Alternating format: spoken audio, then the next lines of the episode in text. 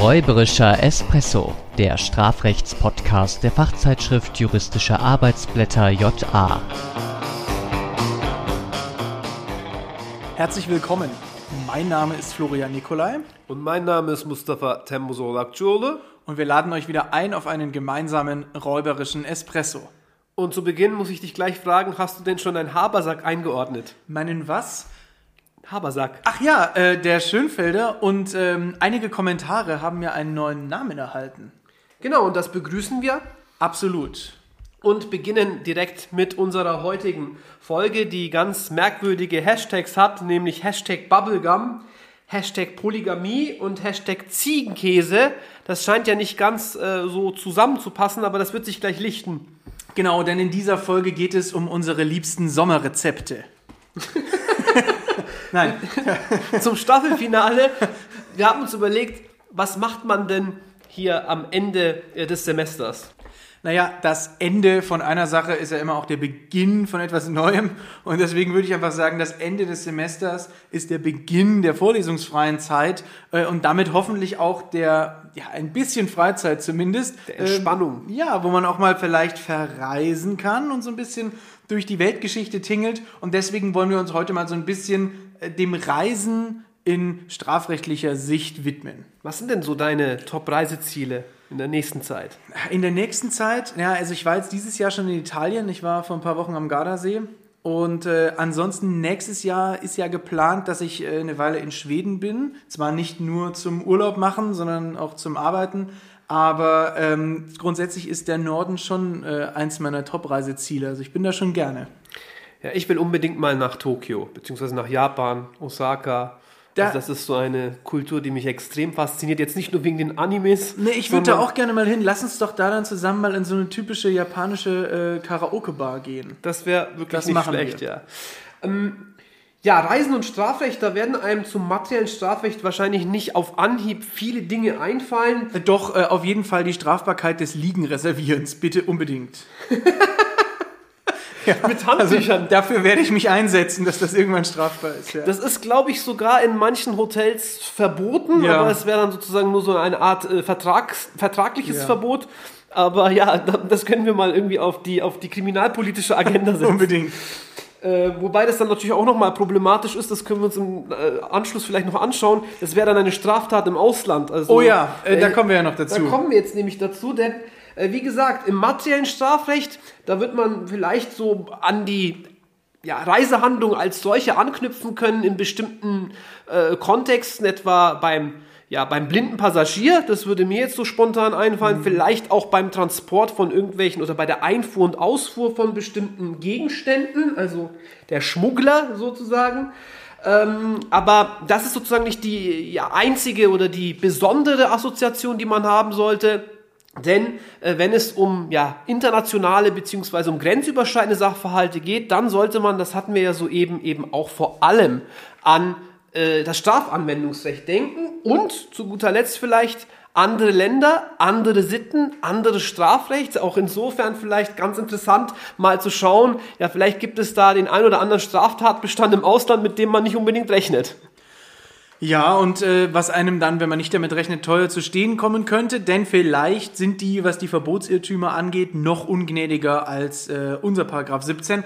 Aber da ähm, kommen wir dann im Laufe noch dazu. Ich würde sagen, wir steigen wirklich mal ein mit dem Reisen als Straftat, wo die erste Assoziation dann vielleicht ist, ähm, äh, als blinder Passagier irgendwo. Ich würde sagen, wenn man als blinder Passagier mit dem, also ohne zu bezahlen, mit dem Flugzeug irgendwo hinfliegt, dann kann man sich äh, warm anziehen. Äh, da- das sollte man auch tun, weil, weil wenn man nämlich wirklich außerhalb der, der äh, Passenger Cabin ähm, äh, mitreist, irgendwo im Fahrwerk oder so, das könnte schon recht frisch werden dann vielleicht auf 30.000 Fuß.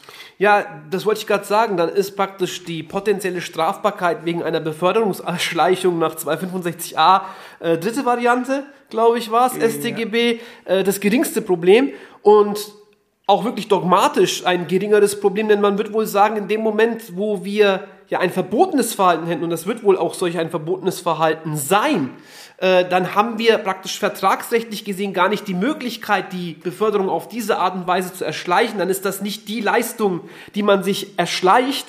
Dementsprechend würde man wohl sagen, dass solche Verhaltensweisen schon gar nicht äh, drunter fallen, also gar nicht einschlägig sind ähm, sodass wir wirklich uns irgendwie vorbeischleichen müssten an der Kartenkontrolle. Das ist wohl schwer vorstellbar in diesem Bereich, oder? Ja, also ich glaube, dass das, dass das schwierig ist, ist ähm, so wie das bei Kevin allein in New York, wo er da in diese Frau in den, mit dem Ticketstapel rennt, wird das heute nicht mehr passieren. Aber so unwahrscheinlich, dass es zu einem Durcheinander kommt, ist vielleicht gar nicht, denn also mir ist es mal passiert, da war ich äh, tatsächlich in Schweden im Urlaub und wir sind aber dann äh, von Kopenhagen aus geflogen, also von Dänemark aus und da äh, bin ich dann so ein bisschen in so eine kleine, ähm, die Dame an dem Check-in oder beziehungsweise dem Boarding-Schalter, die hat dann festgestellt, dass ich wohl auch ein paar Brocken Schwedisch kann. Und da muss ich dann versuchen, so ein bisschen aufzulösen, weil ältere deutsche Passagierinnen, bei der einen hat dieser QR-Code nicht geklappt. Mhm. Ähm, und dann hat sie einfach den irgendwie von ihrer Freundin genommen. Und am Ende war dann aber irgendwie nicht klar, dann sind irgendwie zwei da durch und dann war nicht klar, wer jetzt schon mit an Bord ist und wer nicht. Und äh, das gab dann ein ziemliches Chaos. Und äh,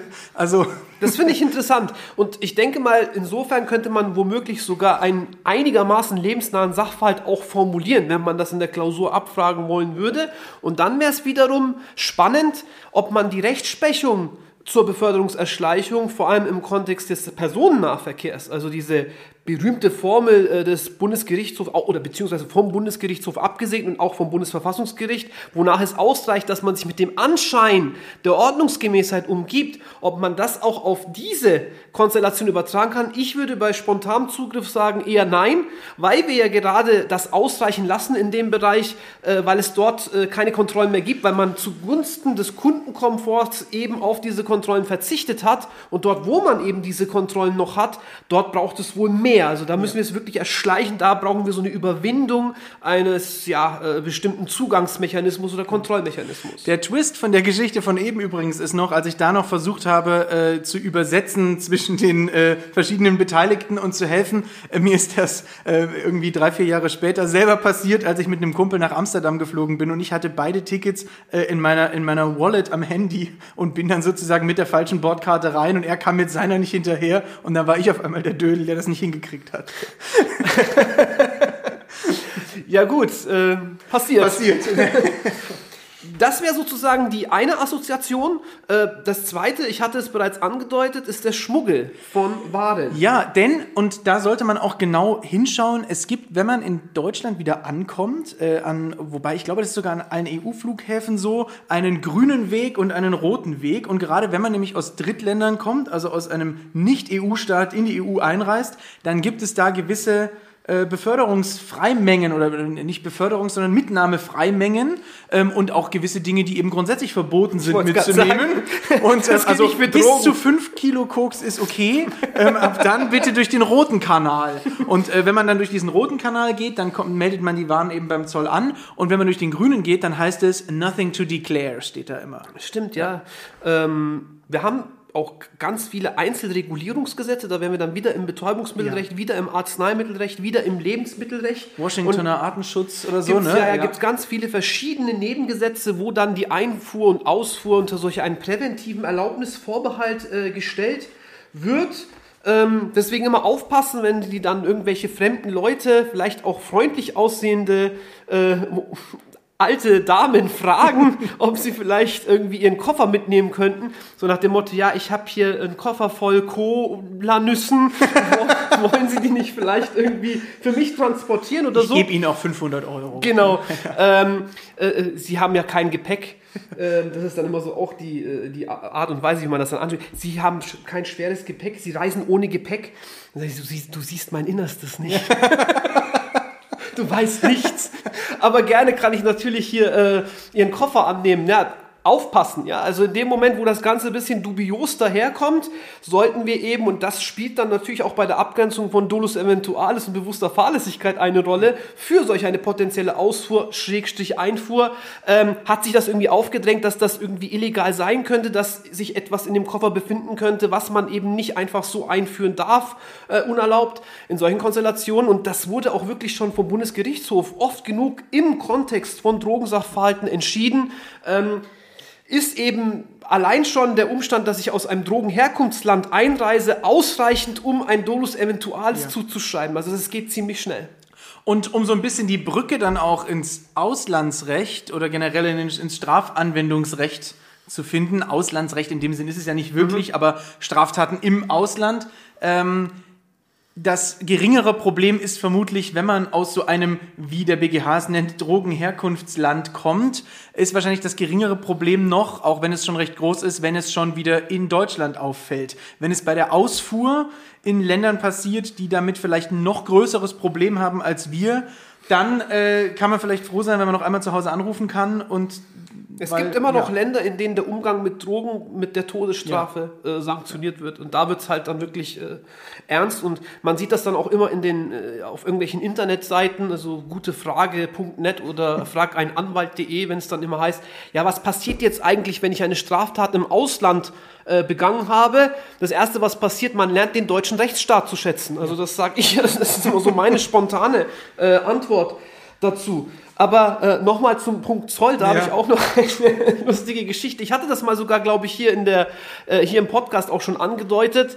Ähm, es war letztlich so, dass ich auch gerade dabei war an diesem Transitbereich ja. oder beziehungsweise da, wo man eben den Flughafen gerade verlässt äh, am Zoll zitternd, weil man hat doch, doch irgendwie Angst, warum auch immer. Ja. ja vielleicht werden irgendwie die Fake-Marken-Klamotten, vielleicht wird man da irgendwie erwischt, ich weiß es nicht. Ich hatte jedenfalls nichts dabei und äh, bin dann trotzdem vorbeigelaufen. Dann wurde ich angehalten von, einem, äh, von einer netten Polizeibeamtin und die hat mich gefragt, ob ich denn der deutschen Sprache hinreichend mächtig bin.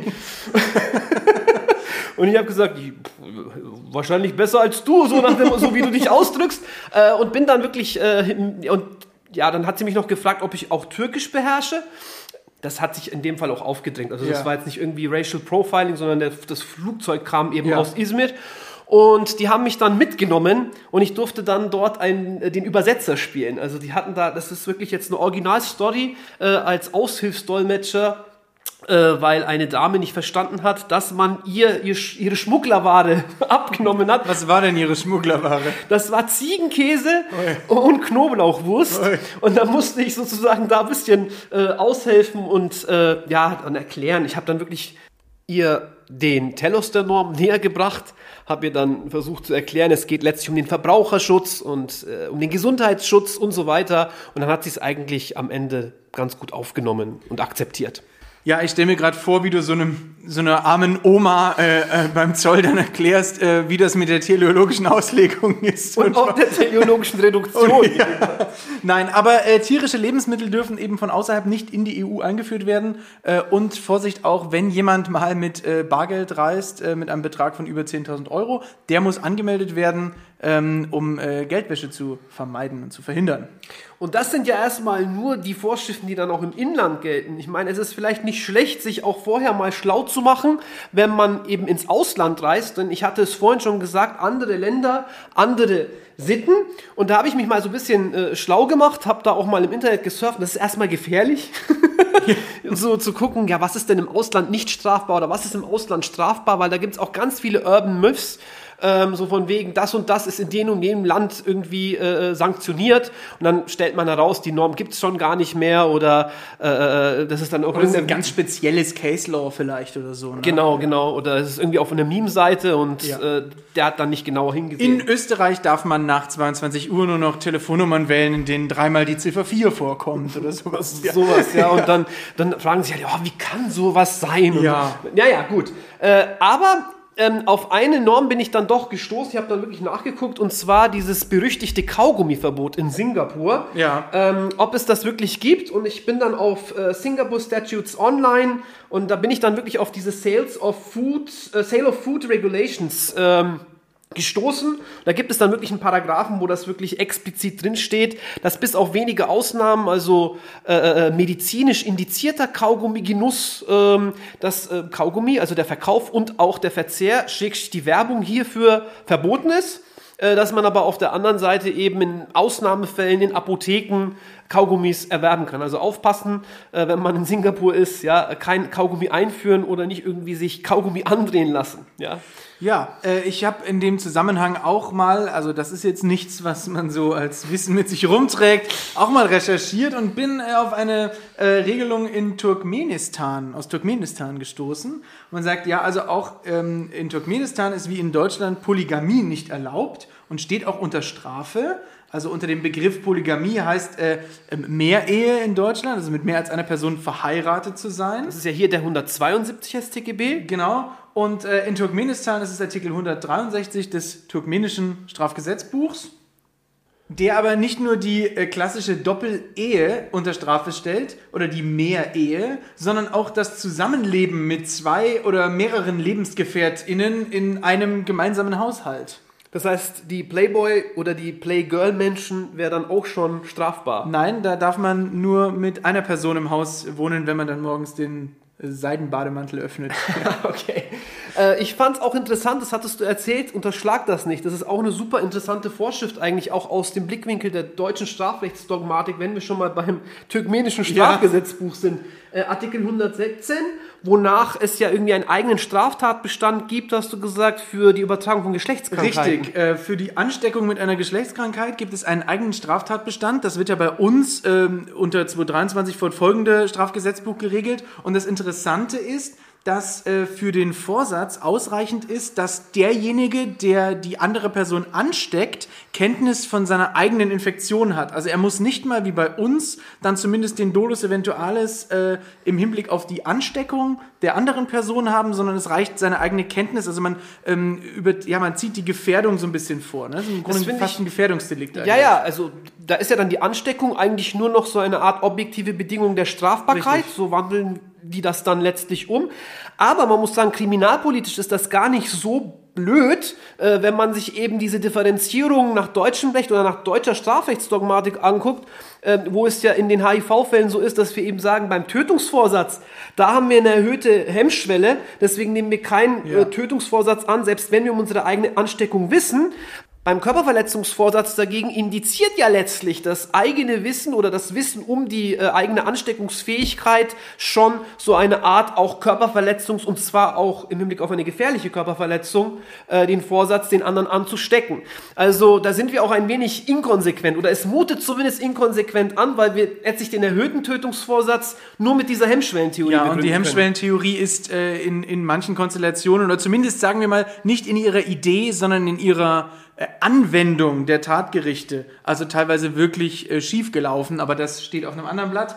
Äh, wenn wir uns jetzt aber dann irgendwo ähm, zum Beispiel in Singapur Kaugummi-Count finden oder in äh, Turkmenistan mit mehreren äh, Damen oder Herren in einem Haus wohnen, ähm, dann wären diese Gesetze vielleicht aus Sicht eines, äh, eines deutschen Straftäters oder einer deutschen Straftäterin überraschend. Und wenn wir das jetzt spiegeln und sagen, also es ist jemand aus einem anderen Kulturkreis in Deutschland und der findet hier irgendeine Norm wahnsinnig überraschend, dann könnte das mal ein Fall eines ähm, unvermeidbaren Verbotsirrtums sein. Ja? Wobei man natürlich sagen muss, dieses Unwissenheit schützt vor Strafe nicht, das ist ja ein relativ universelles Prinzip. Also ich habe das jetzt nicht irgendwie beschränkt äh, oder ich habe das nie so empfunden, dass man irgendwie so sagt, das ist ein Spezifikum äh, der deutschen Strafrechtslehre, Nein. sondern das taucht auch in anderen Rechtsordnungen immer wieder auf. Und ich denke, dass das auch immer wieder diesen Maßstab, wie wirken sich Rechtsirrtümer letztlich auf die Strafbarkeit aus, auswirken dürfte. Ich weiß es jedenfalls, dass äh, im türkischen Strafrecht etwa auch ähnliche Maßstäbe gelten.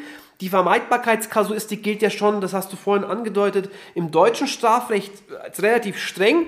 Und wenn man dann auch noch, ich will mal sagen, äh, ein, ein relativ rigoroses Strafrechtssystem hat äh, oder ein rigoroses Strafgesetz, dann kann ich mir auch vorstellen, dass dann auch der AT dementsprechend äh, rigoros ist und wo dann dieser allgemeine Rechtsgrundsatz gilt, dann wird er dann wahrscheinlich auch an anderer Stelle dementsprechend streng ja. angewendet. Und ich denke, es ist auch ähm, schon wichtig, bevor man in andere Länder fährt, sich zumindest da mal grob zu informieren, äh, auf der Seite vom Auswärtigen Amt oder so. Da gibt's ja doch auch immer Hinweise, Achtung, es gibt da vielleicht äh, auch strengere oder andere Strafgesetze ähm, und Verbote, die man, äh, mit denen man nicht rechnet. Also da sollte man äh, immer schon ein bisschen Blick drauf haben. Ja, ich meine, das eine ist, welche Strafvorschriften existieren und das nächste ist, welche Strafvorschriften auch wirklich vollzogen werden. Wir haben auch hier relativ viele, also in, hier in Deutschland, viele Strafvorschriften im Bereich eben äh, des Schutzes der öffentlichen Ordnung, wo wir sagen würden, das sind relativ anachronistische Straftatbestände und da geht es auch mehr um den Schutz der Moral als um irgendwelche Rechtsgüter äh, und die werden aber auch entsprechend nicht angewendet. Also da haben wir dann so eine Art liberale Rechtsanwendung, auch wenn das Strafrecht als solches vielleicht gar nicht liberal, liberal. anmutet. Also das finde ich auch ganz äh, interessant.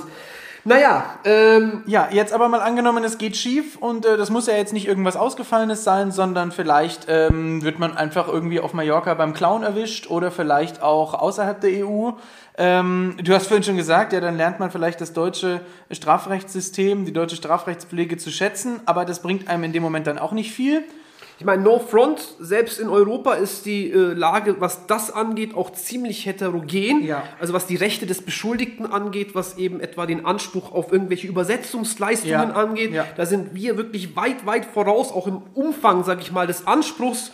Ähm, das brauchen wir jetzt an dieser Stelle nicht Aber zum Beispiel auch was die Belehrung angeht, wo ja bei uns auch ähm, nicht nur die Belehrung, äh, dass man einen Verteidiger hinzuziehen kann, sondern auch über Pflichtverteidigung möglicherweise, äh, über die ähm, äh, anwaltliche ja, Notruf-Hotline, über die eben auch belehrt werden muss. Auch da gab es schon Fälle, wo darüber nicht belehrt wurde und wo dann Aussagen nicht verwertbar waren. Ja, also und diese Standards, das setzt sich sozusagen auch auf der Ebene des Strafvollzugs oder auch auf der Ebene der Strafvollstreckung fort, sodass es vielleicht auch besser ist, wenn man innerhalb der EU verurteilt wird, weil man dann auch eine Verbüßung der Strafe im Inland, also in Deutschland, erwirken kann. Ähm, auch da gibt es sicherlich Ausnahmen. Im Kernstrafrecht sowohl im Pflichtfachbereich als auch vielleicht im Rahmen der Schwerpunktbereichsprüfung wird es natürlich nie so sein, dass man ausländisches Recht abfragen kann und abfragen wird. Meistens kann eben der grenzüberschreitende Sachverhalt zu diesen Folgefragen oder zur Vorfrage führen, ist denn deutsches Strafrecht überhaupt anwendbar?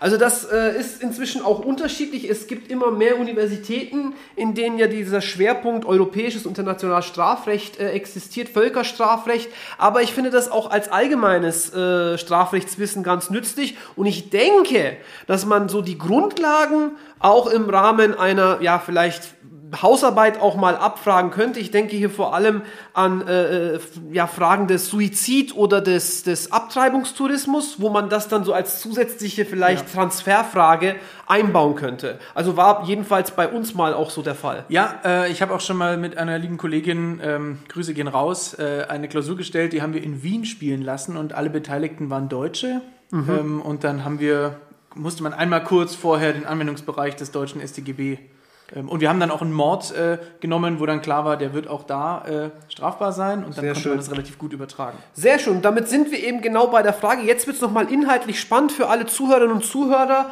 Äh, das ist auch wirklich etwas, was man jetzt wiederum inhaltlich mitnehmen kann, nämlich wie prüfen wir das oder welche Prüfungsreihenfolge äh, ist hier vorgesehen, vor allem welche Grundsätze gelten. Ja, weil deine Ziegenkäse-Story, die bringt die Studierenden in der Klausur nicht weiter. Ne? Aber sie macht, das ist die Schule des Lebens, wie man ja, so schön ja. sagt. Das ist School of Life. Gut.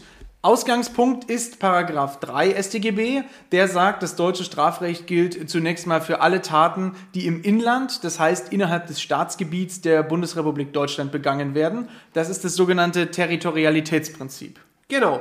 Ähm, das kann zu Problemen führen, wenn etwa ja, die Handlung zwar im Ausland erfolgt, und dann könnten wir sagen, naja, wir haben die Handlung nicht.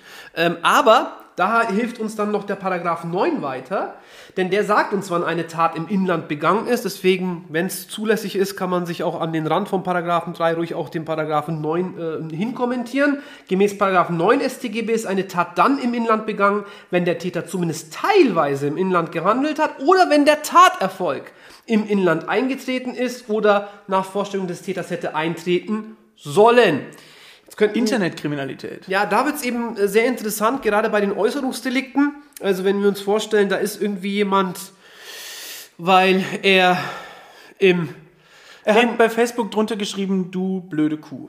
Ja, zum Beispiel. ja, und er ist inzwischen auch, er hat nicht mehr so eine große Fanbase, deswegen ist er ins Ausland ausgewandert. Die Auswanderer, es gab doch immer diese Sendung. Ja, ne? ja, ja.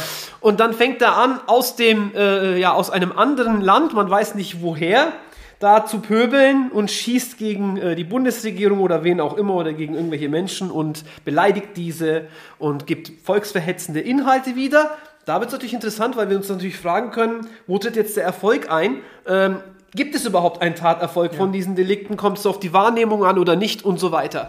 Äh, Gab es auch äh, BGHST-Entscheidungen im Fall Töben? Wurde aber auch immer wieder mal aktualisiert. Brauchen wir an dieser Stelle nicht zu vertiefen. Also der Normalfall ist ja der, Denk etwa eben auch wieder an die BTM-Einfuhr oder Ausfuhr. Da kann ja auch die Handlung im Ausland beginnen, aber der Erfolg, der Grenzübertritt, ja, der Ja. tritt dann äh, sozusagen im Inland. ein. Interessant ist dann auch die Durchfuhr, wo der hier gar nichts ausladen will. Ja, ja, Aber, ich das- brauche dir jetzt nicht BTM zu erklären. Sehr schön. Das, das ist mein Umgang. Sehr gut, ähm, dass du daran gedacht hast. Und ähm, das ist sozusagen, das hattest du gerade äh, angedeutet, das Grundprinzip. ja. Und geht dann über auf verschiedene Erweiterungen. Also es wird dann nochmal erläutert, was gilt auch als Inland in bestimmten Sonderfällen, Flaggenprinzip und so weiter. Also wenn Dinge auf dem Flugzeug passieren oder auf einem Schiff oder so. Das sind dann eben Fälle, in denen wir, auch wenn es vielleicht auf den ersten Moment nicht so aussieht wie Inland, äh, trotzdem von einer ja, äh, Begehung im Inland ausgehen können, wo eben Paragraph 4 äh, das letztlich fingiert. Nur wenn wir eben weder den Taterfolg noch irgendwie die Tathandlung im Inland haben, können wir von einer Tatbegehung im Ausland sprechen. Auch hier sagt dann äh, der deutsche Strafgesetzgeber beziehungsweise eben äh, das Strafanwendungsrecht, dass in bestimmten Fällen das deutsche Strafrecht anwendbar ist. Genau, also grundsätzlich gilt ja dann erstmal ähm, das Territorialitätsprinzip auch zugunsten des jeweiligen anderen Staates, der dann erstmal sagt, also wir wenden unser Strafrecht an. Gleichwohl kann deutsches Strafrecht immer noch anwendbar sein. Gleichwohl. Gleichwohl. Ob schon. Ob schon das ausländische Strafrecht anwendbar ist, kann gleichwohl das äh, deutsche noch anwendbar sein. In bestimmten Konstellationen, Paragraphen 5 und 6 StGB, nämlich für besonders schützenswerte inländische deutsche Rechtsgüter oder für international geschützte Rechtsgüter. Äh, Und dann ist es ganz unabhängig vom Ort der Tat und unabhängig von der Nationalität des Täters. Das kann völkerstrafrechtlich mal äh, zu Problemen führen, auch was äh, Rechtshilfe angeht und so. Das ist dann schon ein bisschen tricky. Ja, und vor allem auch problematisch im Hinblick auf die Reichweite der Anwendung, also der Strafgewalt, dass man eben sagt, muss denn am deutschen Strafrechtswesen die Welt genesen? Also fühlen wir uns denn überall zuständig und dürfen wir uns auch überall äh, zuständig fühlen? Wo man das macht, äh, das vielleicht noch sozusagen als Hintergrundwissen oder wo, wo man immer daran denken sollte, ist natürlich bei so grenzüberschreitender Kriminalität. Da leuchtet es mir auch ein, dass man eben sagt, bei Geldwäsche oder bei Drogenstraftaten, Menschenhandel, dass sich auch Organhandel. da Organhandel, dass sich da alle gleichermaßen verantwortlich fühlen sollen, dass man da auch natürlich auch ja, auf strafprozessualer Ebene wechselseitig aushilft. Aber der Grundsatz muss natürlich immer sein, Zurückhaltung bei der Annahme deutscher Strafgewalt. Genau, wer sich da ein bisschen vertieft damit ähm, auseinandersetzen will, mir kommt das so bei grenzüberschreitenden Ermittlungen im Bereich Cybercrime immer mal. Ähm, die Lotus-Entscheidung schon aus den 20ern, da hat der, der ähm, ständige internationale Gerichtshof was gesagt zu äh, ähm, Ermittlungen im Ausland und Strafgewalt und braucht es da eigentlich eine völkerrechtliche Verbotsnorm oder eigentlich eine Erlaubnisnorm und so. Äh, kann man stundenlang drüber sprechen. Ja, ich muss bei Lotus immer so an die Lotusblüte denken. Habe ich dich genannt? Gut, so. Ähm, halten wir noch mal fest. Äh, Wir beginnen mit dem Territorialitätsprinzip. Das wird dann noch ausgeführt im Paragraph 4, das wird in, ausgeführt im Paragraph 9. Dann gibt es noch sozusagen dieses ja universelle Prinzip oder ja das Schutzprinzip im Paragraph 5 und 6. Und wenn das auch nicht greift, dann hilft uns nur noch für die Anwendung des deutschen Strafrechts das aktive oder das Personalitätsprinzip im Paragraph 7 weiter. Genau, dann greift nämlich deutsches Strafrecht, wenn äh, der Täter oder die Täterin äh, der Tat Deutscher war oder Deutsche ähm, oder es nachher geworden ist. Also selbst wenn der Täter später die deutsche Staatsbürgerschaft erlangt, greift dann ähm, das deutsche Strafrecht. Und kumulative Voraussetzung, natürlich muss die Straftat auch im Ausland mit Strafe bedroht sein. Das Klar. steht im Paragraphen 7 noch drin. Vielleicht zum Abschluss noch ein Anwendungsbeispiel, damit man das sozusagen gedanklich durchgehen kann. Äh, ich denke hier an den Drogenkonsum in den Niederlanden oder irgendwo anders, im Ausland, in Portugal, in Italien, wo auch immer. Ähm, also wir erwerben und besitzen äh, Betäubungsmittel, sagen wir mal die weiche Droge Cannabis. Ähm, und äh, ja, zu Zwecken des Konsums, also wir wollen das nicht irgendwie veräußern oder sonst irgendwas, weil dann würde übrigens wieder das Schutzprinzip greifen, Paragraph 5 Nummer 6 oder 6 Nummer 5, eins von beiden jedenfalls äh, im StGB, da steht was drin vom Vertrieb äh, mit Betäubungsmitteln, dann greift wieder hier ähm, das deutsche Strafrecht, aber im Übrigen ja, Erwerbzwecke. So, und jetzt äh, erwerbe ich das in einem Coffeeshop oder wo auch immer und äh, besitze das kurzzeitig und konsumiere es schließlich. Der Konsum wäre ja auch nach deutschem Strafrecht erstmal nicht strafbar, aber der Erwerb und Besitz schon. Nun ist aber das deutsche Strafrecht erstmal nicht unmittelbar anwendbar, weil Paragraph 3 und 9 weder die Handlung noch der Erfolg ähm, der Tat finden im Inland statt. Das heißt, das Territorialitätsprinzip greift nicht sodass erstmal, ich habe es gerade gesagt, äh, weitere Prinzipien gesucht werden müssten. 6 Nummer 5 hier etwa greift auch nicht. Erwerb zum Eigenkonsum ist kein Vertrieb von Betäubungsmitteln, also Paragraph 7 StGB, wenn eben der Täter, die Täterin Deutscher oder Deutsche ist und äh, ja, die Tat im Inland mit Strafe bedroht ist. Und hier ist es wichtig zu wissen, man denkt ja mal, ja, in bestimmten Ländern ist das ja sozusagen Cannabis frei, aber auch, äh, oder ja, äh, Cannabis legal oder der Umgang mit Cannabis legal, auch da lohnt es sich nochmal genauer hinzugucken. Denn grundsätzlich besteht auch in den Niederlanden die Strafbarkeit, aber es gibt eine Nichtverfolgbarkeit äh, bis zu einer gewissen Grenze. Genau, aber das ist dann ähnlich wie bei uns äh, der 31a BTMG, bloß dass der halt rigoroser äh, ja. durchgesetzt wird bzw. angewendet wird, ähm, sodass wir von einer faktischen Nichtverfolgbarkeit ausgehen. Aber das würde eben nicht reichen, um von einer Nichtstrafbarkeit auszugehen. Und ganz wichtig ist auch, äh, selbst wenn dann der im Ausland erfolgte Konsum in Deutschland nicht verfolgt wird, ähm, dann sollte man trotzdem vorsichtig sein, wenn man sich in Fenlo da zugekifft hat, äh, beim Tagesausflug dann noch schnell den Bauch irgendwie mit, mit äh, Kibbeling vollgeschlagen hat und dann ins Auto steigt. Und wenn man nämlich bekifft irgendwo auf so einer schönen deutschen Autobahn angetroffen wird, dann äh, ist es nicht nur gefährlich, sondern kann auch böse äh, vor dem Strafrichter enden. Also ähm, da muss man dann äh, das diese Folgeprobleme auch ganz sicher in den Niederlanden. Also, das auch. Ja. Ja. Also so oder so hätten wir dann auch noch mal äh, hier im deutschen Strafrecht 315c, 316 StGB. Ja gut, aber dann haben wir wirklich ein wieder fettes Programm hinter uns äh, mit den Reisen und kommen ja. zum Ende. Zur Crema. Zur Crema.